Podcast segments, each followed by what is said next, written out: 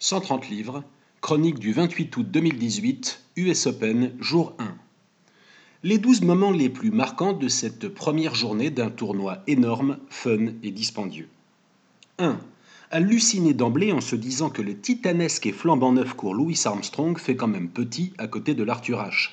Laisser les considérations architecturales prendre le pas sur l'étonnant spectacle d'une numéro 1 mondiale aplatie comme un pancake au premier tour. 2. Observer à quel point certaines fans en veulent au corps de Rafa Nadal, surtout sa propre voisine de tribune, vêtue d'une sorte de nuisette. 3.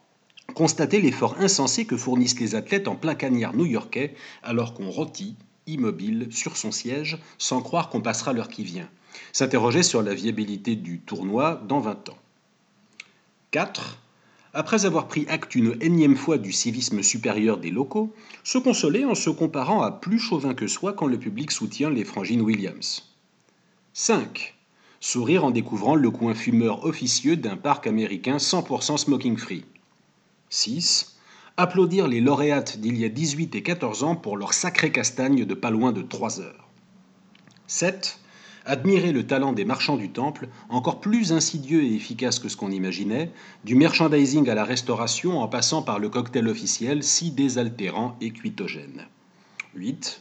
Compatir avec certains soutiers des cours annexes jouxtant des allées où la circulation des spectateurs est permanente pendant les points.